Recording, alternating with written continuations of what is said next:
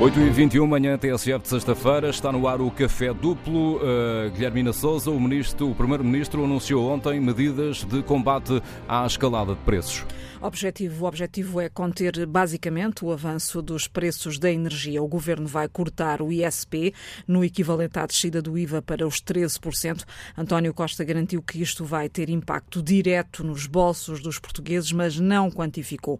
As contas que têm sido feitas primeiro pelo, pelo jornal Eco apontam para uma descida do imposto de 16 cêntimos, números redondos, no gasóleo e também na gasolina. Além disso, o primeiro-ministro anunciou o alargamento do apoio extraordinário de 60 euros a todas as famílias que recebam prestações sociais mínimas. A semana do Café Duplo termina com Manuel Monteiro, jurista, professor universitário, antigo presidente do CDS, e também com Paula Marques, atriz, ativista, vereadora independente na Câmara de Lisboa. Bom dia, Paula Marques. Estas medidas são suficientes para que as empresas e as famílias possam encarar de frente uma inflação galopante?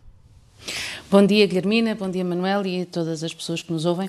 É óbvio que medidas que atenuam o agravamento do custo de vida das famílias e das pequenas e médias empresas são muito bem-vindas e fundamentais, e em particular nesta situação em que infelizmente não vemos o fim à guerra. E a baixa do ISP, eh, enquanto não temos, eh, como dizia, a resposta da Comissão Europeia para a baixa do IVA, eh, e a limitação, a vontade da limitação dos preços da energia, são um exemplo positivo e são de facto medidas que, que vêm apoiar apoiar as famílias e a produção, uh, uh, apoiar a produção e ao consumo. Agora, são incentivos ao consumo. E a questão é que se não tivermos salários compatíveis com o consumo, uh, estas medidas, ainda que sejam bem-vindas, uh, são medidas de atenuamento e não de, de, de apoio estrutural. E, eu recordo que o salário mínimo tinha aumentado 6% este ano, e estávamos no bom caminho. O problema é que já antes da guerra a inflação estava nos 3% e agora batemos nos 5,3%. Este aumento já foi comido para as famílias, em particular para as famílias com, com, salários mais baixos. E relembro que o Banco de Portugal, logo no início desta guerra, veio dizer o que se já verificar: mais inflação e não aumento dos salários. E, portanto, isto é uma questão que nos deve preocupar.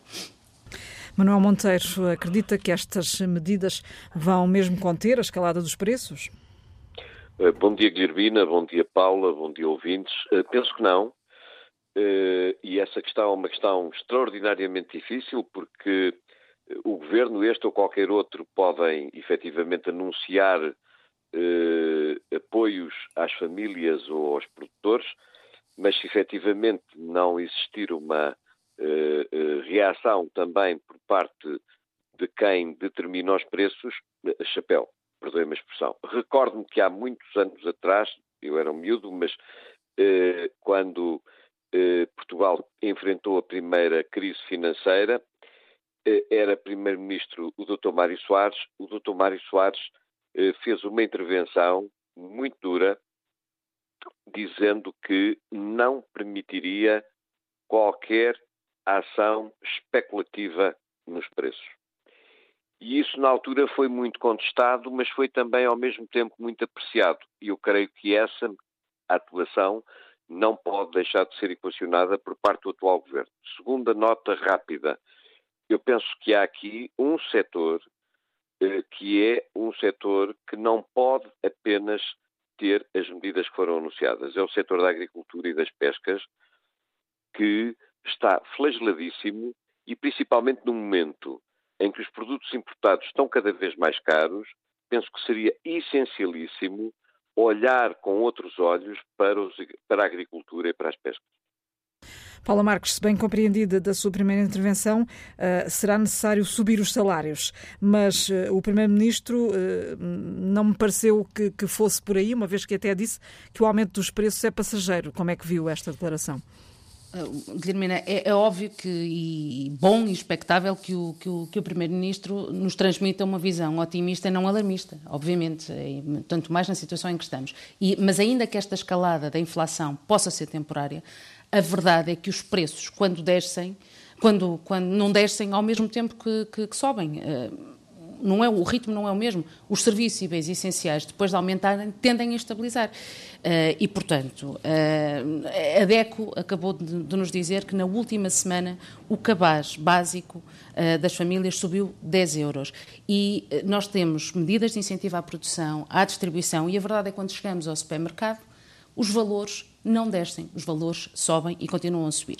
E, portanto, um, e quando há incentivos ao consumo, são os salários mais altos que, que lá chegam. E por isso, eu acho que foi é determinante esta vontade de ter fixação uh, e limites aos preços da energia uh, e, e, é muito bem-vindo uh, esta, esta, esta posição e este caminho.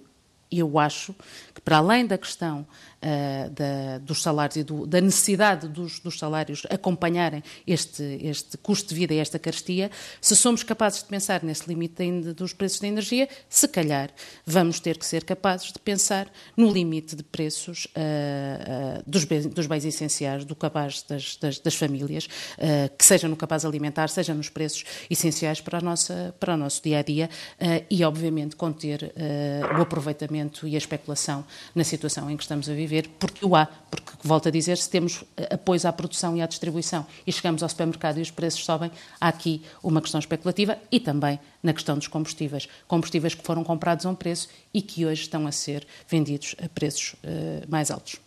E esta, esta uh, intervenção que, que, o, que o Governo deve considerar, Manuel Monteiro, uh, que comentário lhe merece?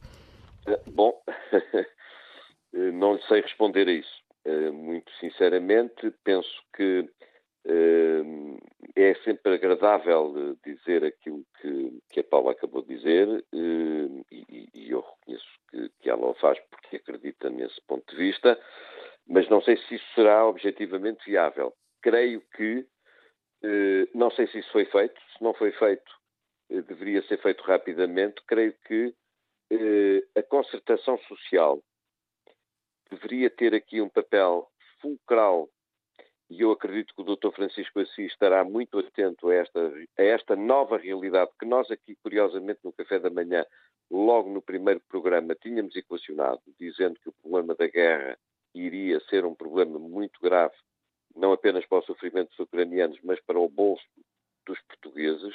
E penso que o Primeiro-Ministro, para além disso, deveria reunir o mais rapidamente possível com as associações eh, empresariais e de produtores, no sentido de equacionar caminhos e medidas objetivas. Portanto, não pode existir aqui apenas uma medida política, tem de existir aqui uma medida que passe pela concertação e por um diálogo muito ativo com as associações empresariais e principalmente as associações de produtores. No debate de ontem, o Primeiro-Ministro anunciou também que o Orçamento do Estado será entregue na próxima semana. Há de ser assunto uma destas manhãs no Café Duplo. Que estará de volta na próxima segunda-feira com João Oliveira, antigo líder parlamentar do PCP, e Tiago Maia, antigo candidato da Iniciativa Liberal à presidência da República. Este café duplo que acabou de ouvir passa de novo uh, mais logo ao meio-dia e 45. A seguir temos notícias, depois humor com Bruno Gueira.